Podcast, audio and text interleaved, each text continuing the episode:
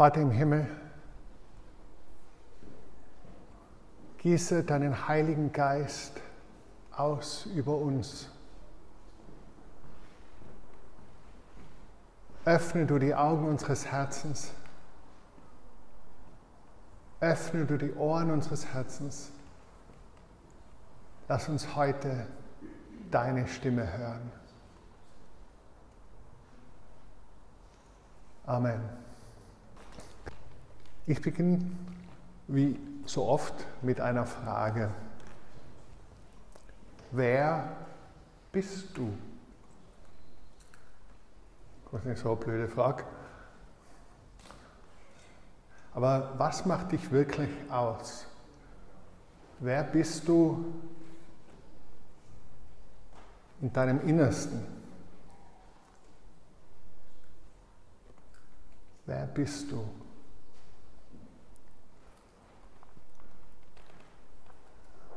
Wenn wir uns vorstellen, sagen wir meistens unseren Namen, dann sehr oft unseren Beruf.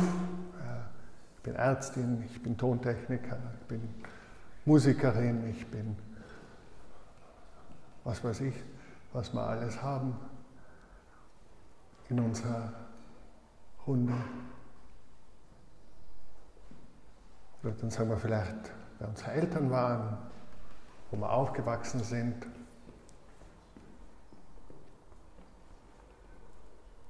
Recht oft, wenn wir bohren, definieren wir uns oder macht unsere Identität oft ein Gemisch aus zwei Dingen aus. Auf der einen Seite die Dinge, die wir geleistet haben, die wir leisten, Dinge, die geachtet werden von der Gesellschaft, von unserem Umfeld, Dinge, auf die wir stolz sind.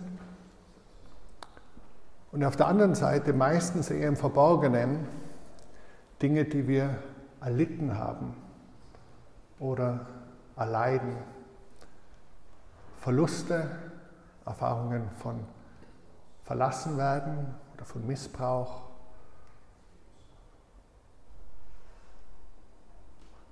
Wer bist du?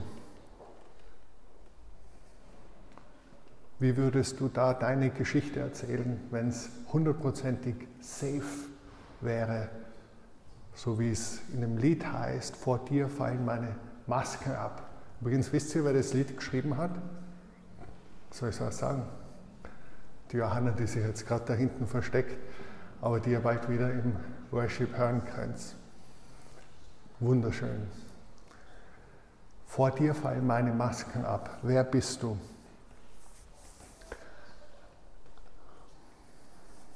Diese Frage wird uns begleiten in den nächsten paar Minuten der Predigt.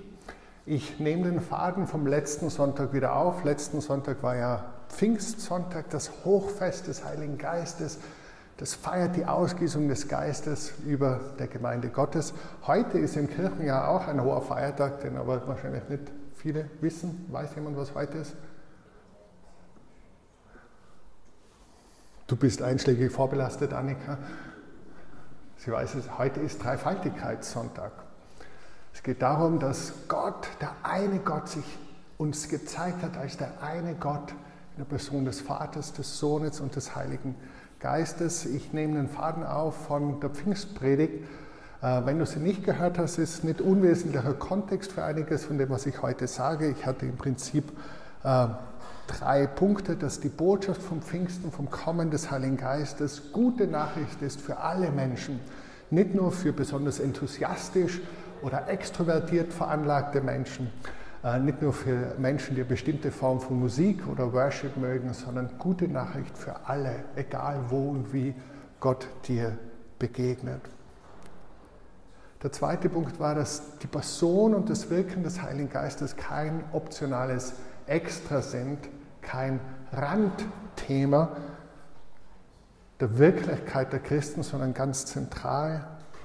Und das dritte, dass wie in allen Dingen auch hier eine ausgewogene Theologie und eine gesunde Praxis essentiell sind. Wir sehnen uns nach dem kraftvollen Wirken des Heiligen Geistes und setzen unser Vertrauen in den lebendigen Gott. So heißt es auf unserer Website bei unseren Kernwerten. Wir sehnen uns nach dem kraftvollen Wirken des Heiligen Geistes und setzen unser Vertrauen auf den lebendigen Gott. Und ich, ich glaube das, ich, ich, möchte das noch mehr für mich selber leben und für uns leben. Heute möchte ich euch aus der Lesung, die wir gehört haben, aus dem Lukas-Evangelium, Abschnitte aus Kapitel 3 und Kapitel 4, drei Punkte zum Leben im und mit dem Heiligen Geist aus dem Leben unseres Herrn Jesus vor Augen führen. Und egal, ob du hier bist und sagst, du, ich weiß gar nicht, ob ich überhaupt an Gott glaube und jetzt kommt da der Heilige Geist daher und die Dreieinigkeit und 1 plus 1 und 1 soll jetzt 3, 1 sein oder ob du sagst, hey, genau das wollte ich immer schon mal hören. Ich hoffe, dass du dir etwas mitnimmst und bin wie immer bereit, gern auf Fragen auch hinterher einzugehen. Die drei Aspekte sind erstens der Heilige Geist und unsere Identität. Daher meine erste Frage, wer bist du? Zweitens der Heilige Geist und unser Charakter. Und drittens der Heilige Geist und unser Auftrag. Erstens der Heilige Geist und unsere Identität. Wir haben als erstes gelesen aus Lukas Kapitel 3 diese berühmte Stelle, wo Jesus es macht, wie das ganze Volk damals macht, dass er in die Wüste hinausgeht zum Jordan und sich taufen lässt. Äh, in einem anderen Evangelium hören wir davon, dass Johannes zu ihm sagt, du, äh, du sollst mich taufen, nicht ich dich. Jesus sagt, nein, nein, lass es jetzt zu. Äh, dass wir alle Gerechtigkeit erfüllen. Er wird getauft und als Jesus dann aus den Wassern des Jordans heraufsteigt, öffnet sich plötzlich der Himmel über ihm. Der Heilige Geist in sichtbarer Gestalt wie eine Taube kommt auf ihn herab, bleibt auf ihm und eine Stimme aus dem Himmel sagt, du bist mein geliebter Sohn. Du bist mein geliebter Sohn an dir habe ich Freude. Zum einen kriegen wir da einen ganz seltenen Einblick hinter den Vorhang, was in Gott passiert. Wir sehen in diesem einen Ausschnitt den Vater, das heißt wir hören ihn, wir sehen ausnahmsweise den Heiligen Geist, leiblich wie eine Taube und wir sehen den Sohn im Wasser stehen. Wir sehen Vater, Sohn und Heiliger Geist und wir sehen, was die Schrift und in der Folge der Schrift die christliche Theologie immer wieder ausbreitet. Das Wesen Gottes ist Liebe. Das Wesen Gottes ist eine unvorstellbare, innige, ewige, unendliche Liebe. Im Kern des Universums, wenn du runterbohrst unter das, was sichtbar ist, wenn du runtergehst, unter die Molekularstruktur, in die Atome und in die Atomteilchen und in die ganz kleinsten Teilchen, beim Higgs-Boson noch vorbei, ganz, ganz runter. Was ist drunten? Da ist nicht nichts, sondern nach christlicher Überzeugung ist am Grunde des Universums die Liebe in Person. Gott, der Liebe ist, der in ewiger Liebe sich dem Sohn schenkt, dem Heiligen Geist und der Heilige Geist, der den Vater liebt. Und du und ich und letztlich die ganze Schöpfung sind eingeladen, an dieser Liebe teilzuhaben. Das sehen wir hier, kriegen wir so einen Ausschnitt. Und was glaubt ihr, was nach diesem Erleben, diesem Reden des Vaters und dieser Erfüllung mit dem Heiligen Geist, was hätte Jesus gesagt, wer bist du? Meine Eingangsfrage, wer bist du? Das ist eine ehrliche Frage, was denkst du? Was hätte er gesagt? Nachdem er gerade gesagt hat, du bist mein geliebter Sohn, an dir habe ich Freude, hätte er vielleicht gesagt, ich bin's, ja. Ich bin der geliebte Sohn des Vaters. An mir hat Gott Freude. Das, der Kern des Wesens seiner Identität war Sohnschaft, geliebt sein vom Vater, Sohn sein. Und was mich an der christlichen Botschaft so unheimlich fasziniert, anzieht, was ich so liebe, ist, dass im Kern des Evangeliums, im Kern der Botschaft Jesu steht, diese Identität, die teile ich mit dir, wenn du möchtest. Die schenke ich dir, wenn du möchtest. Du bist eingeladen in diese Kindschaft hineinzukommen und zu bleiben, sodass dieses Wort, du bist mein geliebtes Kind, an dir habe ich meine Freude, nicht jemanden außerhalb deiner selbst trifft, dass du nicht wie die Jünger bist, die von außen zuschauen und schauen, oh schau, was sagt der Gott der Vater zu Jesus von Nazareth, sondern weil, wenn wir uns Jesus zuwenden, lebt er in uns, er kommt, nimmt Wohnung in uns, sagt einmal die Bibel. Er wohnt in uns, wir sind in Christus. Das ist das, die zentrale Aussage bei Paulus über das Heil. Christus in uns und wir in Christus. Und wenn es so ist, dass tatsächlich wir in Christus sind und Christus in uns ist, wie darfst du dann diese Stelle der Taufe Jesu lesen? Nicht als Unbeteiligte, Außenstehende, nicht als Zuseher, sondern mittendrin im Geschehen. Und du bist genau dort, wo Christus ist, weil du in Christus bist und weil Christus in dir ist. Das heißt, der Strahl dieser Liebe, der Strahl dieses Wohlwollens trifft dich. Trifft dich. Wenn wir das auch nur einen Augenblick unseres Lebens wirklich ergreifen könnten, wenn wir das wirklich spüren könnten, ich bin mir ganz sicher, es würde unser ganzes Leben revolutionieren. Wenn du diese Liebe wirklich schmeckst und kennst, es bleibt, die Wunden bleiben da, auch bei Christus nach der Auferstehung. Er hat immer noch die Wundmale. Das heißt nicht, dass du das, was du erlitten hast, an Unrecht, an Missbrauch, an Verlust, dass du das nicht mehr spürst und das nicht mehr wahr ist. Das heißt auch nicht, dass du dich nicht freuen darfst über all das Gute, das in deinem Leben stattfindet und was du erlebst. Aber es heißt, dass du eingehüllt bist und aufgehoben bist und safe bist in dieser Liebe, die dich mitten ins Herz trifft. Und immer wieder mal schenkt Gott Menschen so eine Erfahrung. Ich habe mir gedacht, ich nehme jetzt nicht etwas aus der charismatischen, pfingstlichen Bewegung der letzten 130 Jahre, darüber habe ich ein bisschen was gesagt. Ähm, äh, letzten Sonntag, Blaise Pascal zum Beispiel, 23. November 1654, Mathematiker, Philosoph, also jetzt nicht so gerade der Übergefühlsmensch, auch wenn du seine Sachen liest. Als er starb, hat man in seinen Leibrock eingenäht gefunden ein Stück Pergament mit einem Memoir. Er hatte niemand davon erzählt von diesem Erlebnis und der Diener hat es nur zufällig gefunden in seinem Leibrock. Und da steht drauf, 23. November 1654, seit ungefähr abends zehneinhalb bis ungefähr eine halbe Stunde nach Mitternacht. Feuer. Gott Abrahams, Gott Isaaks, Gott Jakobs, nicht der Philosophen und Gelehrten. Gewissheit, Gewissheit empfinden, Freude, Friede, der Gott Jesu Christi, dann sagt er, mein ganzes Leben gehört dir, ich vertraue mich dir an. Freude, Freude, Freude, Freudentränen. Ein Augenblick, eine Nacht der Gottesbegegnung, die ihn für immer verändert hat. Blaise Pascal, 17. Jahrhundert.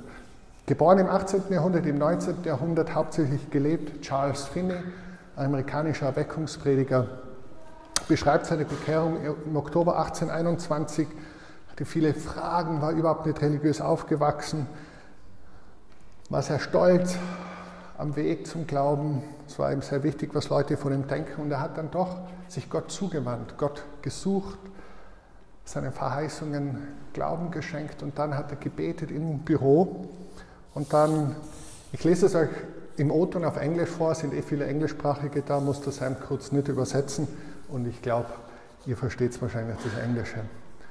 But as I turned and was about to take a seat by the fire, I received a mighty baptism of the Holy Ghost, without any expectation of it, without ever having the thought in my mind that there was any such thing for me, without any recollection that I had ever heard the thing mentioned by any person in the world, the Holy Spirit descended upon me in a manner that seemed to go through me, body and soul.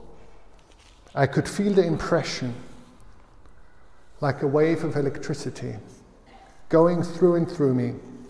Indeed, it seemed to come in waves and waves of liquid love, for I could not express it in any other way. It seemed like the very breath of God. I can recollect distinctly that it seemed to fan me like immense wings. No words can express the wonderful love that was shed abroad in my heart. I wept aloud with joy and love. And I do not know, but I should say I literally bellowed out the unutterable gushings of my heart. These waves came over me and over me and over me, one after the other, until I recollect I cried out, I shall die if these waves continue to pass over me. I said, Lord, I cannot bear it anymore. Yet I had no fear of death. Ich habe letztes Mal schon erwähnt, es ist immer problematisch, wenn man solche Erfahrungen teilt. Er hat sich entschlossen, das zu tun, weil keine zwei Menschen erleben das genau gleich. Und wenn du es nicht genau so erlebst, heißt es nicht, dass Gott die irgendwie weniger liebt wie diesen Charles F. aus Amerika.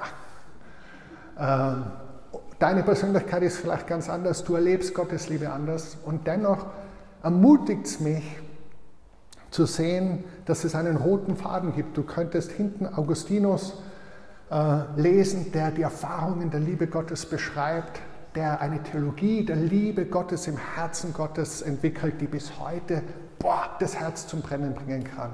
Du, über Jahrhunderte kannst du Berichte von Frauen und von Männern, von Alten und von Jungen lesen, die sagen, ich habe gekostet diese Liebe Gottes.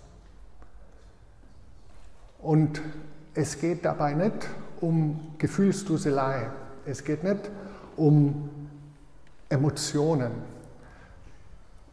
er war in seiner Anwaltskanzlei im Hinterzimmer. Es war nicht irgendwie keine Worship Music, Mood Lighting, vielleicht ein bisschen Nebelmaschine oder so, kein Prayer Ministry Team, niemand, der so mit leiser Stimme gesagt hat, now lean in. Es war einfach eine Begegnung mit dem lebendigen Gott. Und ich sehne mich danach. Ich sehe mich danach, dass ich selber mehr von dieser Liebe koste und ich sehe mich, dass du und du und du und du, dass wir von dieser Liebe kosten. Warum? Weil sie uns erstens gut tut und heil macht, weil sie uns gründet in diese Identität. Du bist die geliebte Tochter, du bist der geliebte Sohn und aus der Identität heraus können wir leben. Aus der Identität heraus können wir auch unseren Auftrag erfüllen. Raniero Cantalamessa, ich weiß nicht, wer ihn von euch kennt, ist ein italienischer Priester, mittlerweile sogar Kardinal, Prediger des päpstlichen Haushaltes, großer Freund der Erweckungsbewegungen in den verschiedenen Kirchen, auch ein Freund von Alpha, hat ein sehr kluges Buch, sehr gelehrtes Buch über den Heiligen Geist geschrieben, auch ein sehr schönes, da schreibt er zum Beispiel, diese Liebe Gottes, die vom Heiligen Geist in unsere Herzen ausgegossen ist, hat zwei Seiten. Sie ist gleichzeitig die Liebe, mit der Gott uns liebt und die Liebe, mit der er erreicht, dass wir ihn und den Nächsten lieben können. Die Liebe, die in uns fließt und uns gesund liebt. Aber diese Liebe muss auch hinausfließen. Eine schöne Illustration, die viele gebraucht schon haben, ist im Land Israel gibt es zwei Gewässer. Eines, da fließt Wasser rein und Wasser raus, ist der See Genezareth, eines der fischreichsten Gewässer der Erde. Das zweite, da fließt Wasser rein, aber nicht raus. Das Tote Meer, da gibt es überhaupt kein Leben. Das heißt, jede Erfahrung der Liebe Gottes, die nicht in die Liebe zum Mitmenschen umgesetzt wird, weiterfließt, die führt zur Verkrustung, die führt zu dem sich drehen um sich selbst, die führt zu einem Haschen nach Wind, zu einem Haschen nach dem nächsten emotionalen High. Und das ist so ein bisschen manchmal die Schlagseite mancher unserer Erfahrungen mit dem Heiligen Geist, sage ich mal so. Es geht nicht um die Emotion an sich, es geht darum, der Liebe Gottes zu begegnen, durch die Liebe verwandelt zu werden und zur Liebe befähigt zu werden. Die zwei anderen Punkte sind kürzer. Der zweite Punkt, der Heilige Geist und unser Charakter. Das erste war der Heilige Geist und unsere Identität. Der Heilige Geist und unser Charakter. Was macht der Heilige Geist mit Jesus, nachdem er erfüllt? Er führt ihn in die Wüste, um vom Teufel auf die Probe gestellt zu werden. Das heißt, denke nicht, dass wenn du die Liebe Gottes kostest und spürst, alles Friede, Freude, Eierkuchen ja, sein wird, sondern erwarte Prüfung und Proben. Ich werde die Versuchungen, wir haben sie auch nicht gelesen heute, nicht im Detail besprechen. Es lohnt sich, die zu lesen. Ich werde zwei Dinge äh, nur kurz hinweisen. Erstens, auf jede Versuchung antwortet Jesus nicht mit dem Bezug auf sein Gefühl und sein Erleben, sondern mit Bezug, mit Bezug auf die Heilige Schrift. Jesus antwortet nicht mit Bezug auf, oh, ich habe gerade was gesehen und gehört und, und, und, und die Taube, sondern sagt, es steht geschrieben. Und wenn Jesus, der Sohn Gottes, das tut und sich auf die Heilige Schrift stützt, um der Versuchung, der Anfechtung, der Probe zu widerstehen, wie viel mehr ist es der gute Weg für dich und mich? Wie viel weniger sind unsere Erfahrungen und Emotionen tragfähig im Vergleich zum Vertrauen auf die Heilige Schrift? Und wie wichtig ist es, um die Schrift zu kennen? Jesus hatte mir immer die richtige Schriftstelle parat. Ohne Konkordanz, ohne dass er schnell googeln kann, einfach so. Also, und das Zweite, also einmal die Zentralität der Heiligen Schrift und das Zweite, die Bedeutung von Charakter. Egal welche Erfahrung ich mit der Liebe Gottes mache oder du mit der Liebe Gottes machst, egal welche Kraftwirkungen wir erleben, Paulus sagt uns ganz klar, ohne die Liebe und ganz praktisch gelebte Liebe, 1. Korinther 13, ist das alles nichts wert. Jesus in einen der schrecklichsten Stellen sagt einmal, der Bibel sagt einmal, viele werden zu mir sagen, wir haben in deinem Namen Kranke geheilt und Dämonen ausgetrieben und ich werde zu ihnen sagen, weg mit euch, ich kenne euch nicht. Deswegen auch eine Warnung, nur weil jemand geistliche Begabungen hat und gut reden kann oder so beten kann, dass du irgendwie was spürst, was, was immer du auch spürst, hast überhaupt nicht, dass du dieser Person vertrauen solltest oder dass diese Person vertrauenswürdig ist oder einen guten Charakter hat. Gabe und Charakter sind zwei ganz unterschiedliche Dinge. Was bringt das Leben im Geist hervor? Die Frucht hingegen, die der Geist Gottes hervorbringt, besteht in Liebe, Freude, Frieden, Geduld, Freundlichkeit, Güte, Treue, Selbstbeherrschung. Galater 5, 22. Das heißt, wenn wir wirken, wenn es wirklich der Heilige Geist ist, den wir erleben, dann wird unser Charakter so sich verwandeln. Leider nicht von heute auf morgen, würde ich euch gern äh, versprechen können, geht aber leider nicht, sondern durch Prüfung, durch Anfechtung, durch Bewährung, so wie bei Jesus. Zweiter Punkt schon vorbei. Dritter Punkt. Der Heilige Geist hat unser Auftrag. Jesus ist zuerst voll des Heiligen Geistes, dann wird er auf die Probe gestellt und dann heißt es, und er kam in der Kraft des Heiligen Geistes und er verkündet in den Synagogen, sein Ruf breitet sich aus, äh, er beginnt Kranke zu heilen, er beginnt Machttaten durch die Kraft des Geistes zu tun. Dann kommt er am Sabbattag in seine Heimatstadt Nazareth, wo er aufgewachsen war, rollt die Schriftwolle auf, findet, was heute, Jesaja 61, die Kapitel hat es damals noch nicht gegeben, äh, ist und liest vor, der Geist des Herrn ruht auf mir, Der Geist des Herrn ruht auf mir, denn der Herr hat mich gesalbt. Das ist mein Auftrag, den Armen soll ich gute Nachricht bringen, den Gefangenen soll ich ankündigen, dass sie frei werden, den Blinden, dass sie sehend werden, den Unterdrückten soll ich die Freiheit bringen. Ich soll verkündigen, jetzt beginnt das Jahr, in dem der Herr Gnade schenkt. Das ist der Auftrag. Dazu salbt der Heilige Geist Jesus. Und wenn wir in Christus sind und wenn Christus in uns ist, dann teilen wir diesen Auftrag, dann sind wir hineingerufen dahin. Das heißt, es ist nie Selbstzweck, diese Erfahrung der Liebe Gottes. Cantalamessa sagt es so, niemand sollte meinen, die Liebe Gottes zu kennen, die in unsere Herzen ausgegossen ist durch den Heiligen Geist, wenn sie ihm nicht dazu verholfen hat, wenigstens einmal eine Beleidigung zu verzeihen, einen Feind zu lieben, sich mit einem Bruder zu versöhnen. Niemand soll meinen, die Liebe Gottes zu kennen, der nicht mindestens einmal eine Beleidigung verziehen hat, einen Feind geliebt hat, sich mit einem Bruder versöhnt hat.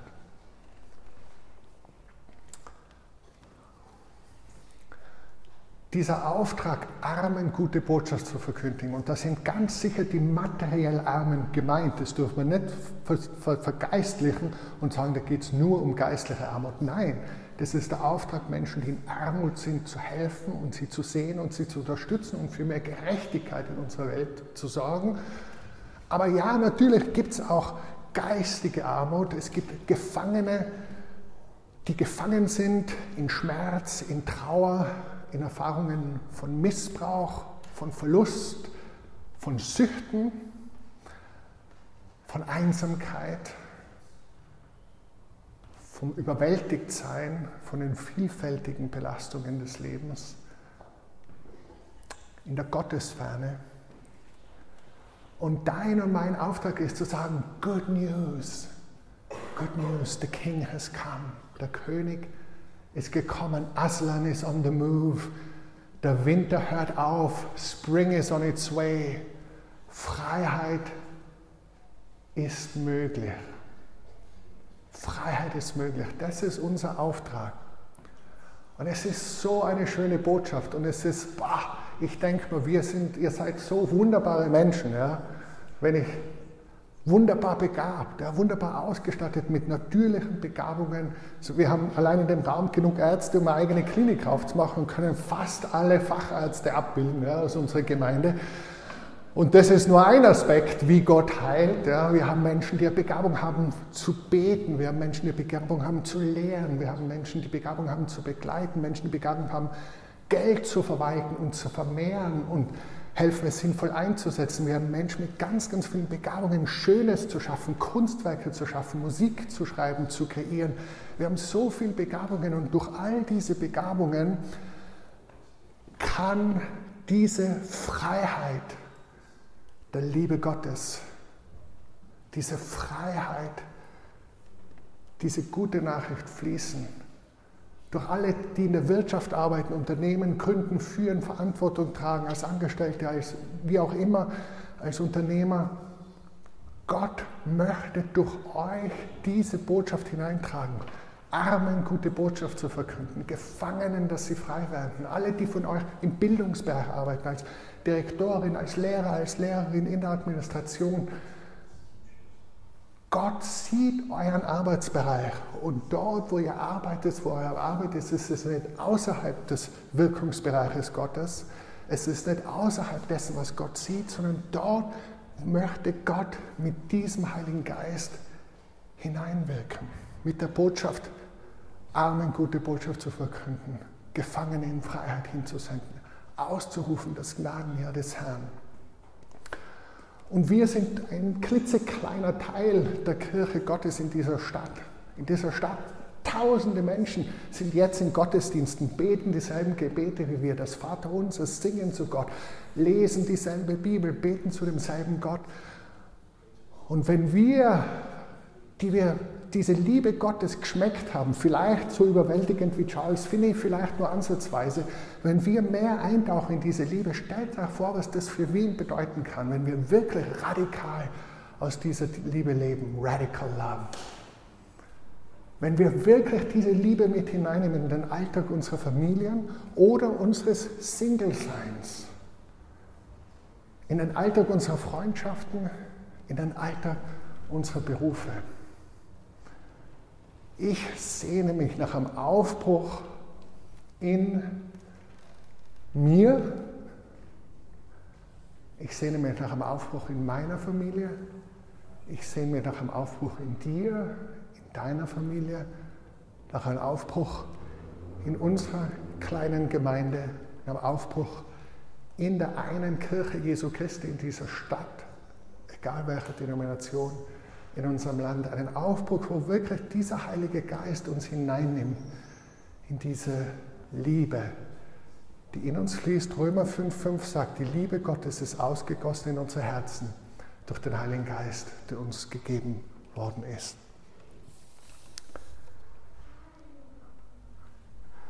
Was macht man jetzt damit? Zwei Gedanken, drei Gedanken zum Abschluss, bevor wir dann in einem Lied darauf antworten können auch und sagen, dass nur in Christus allein unsere Hoffnung ist. Weil in Christus haben wir Zugang zur Vergebung, zum ewigen Leben, zur Gabe des Heiligen Geistes.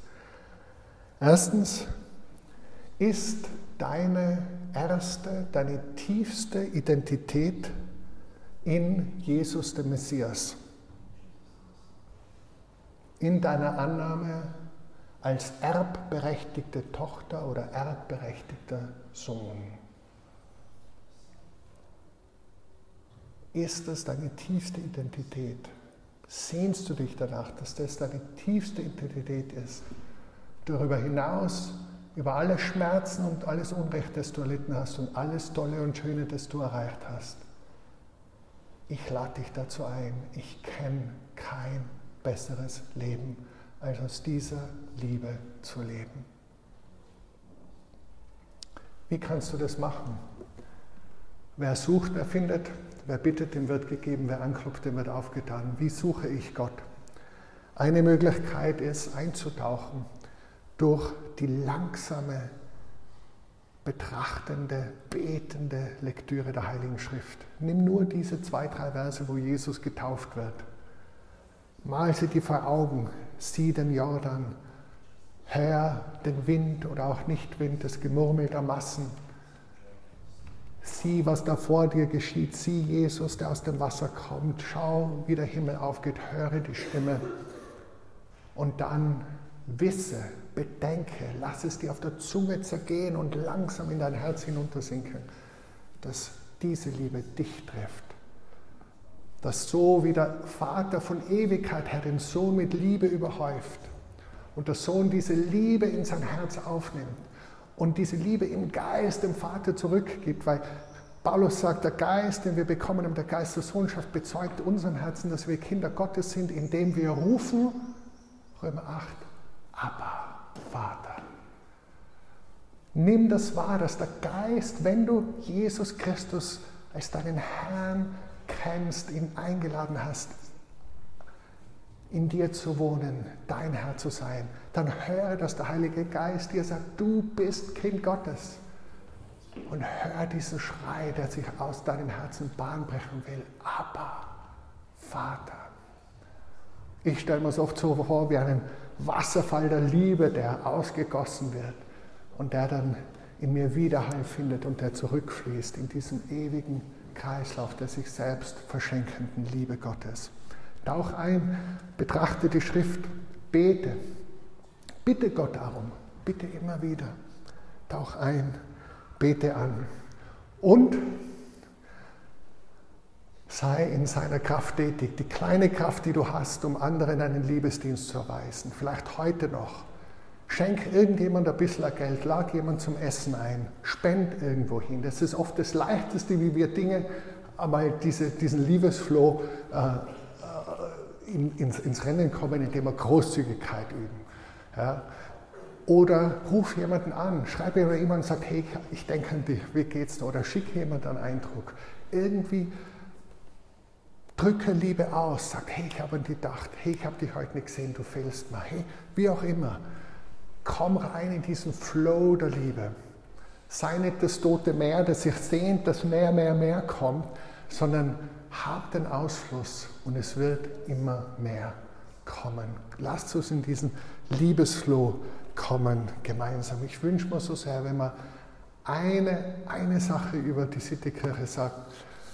Ich freue mich, wenn, wenn, wenn man sagt, hey, irgendwie die Musik ist super und der Raum ist schön und die Predigten sind zwar lang, aber irgendwie doch äh, passabel.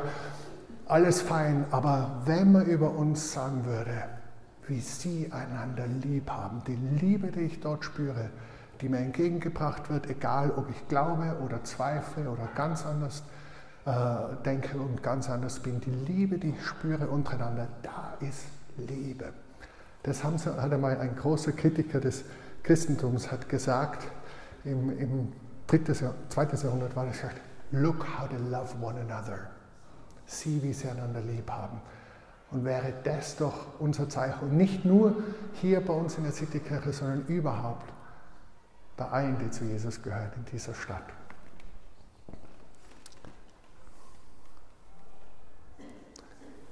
Ich schließe ab mit Gebet.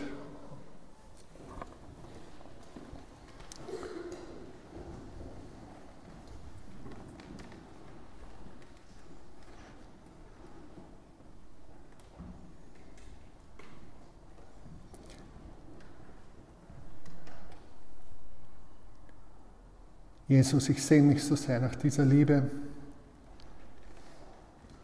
die der Vater für dich hast, die du für mich hast, die der Vater für mich hat, die du für uns hast, für jeden von uns.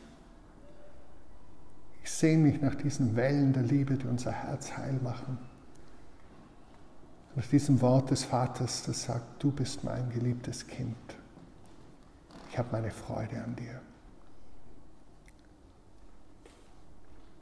Herr, hilf uns aus dem Weg zu räumen, was uns von dir trennt,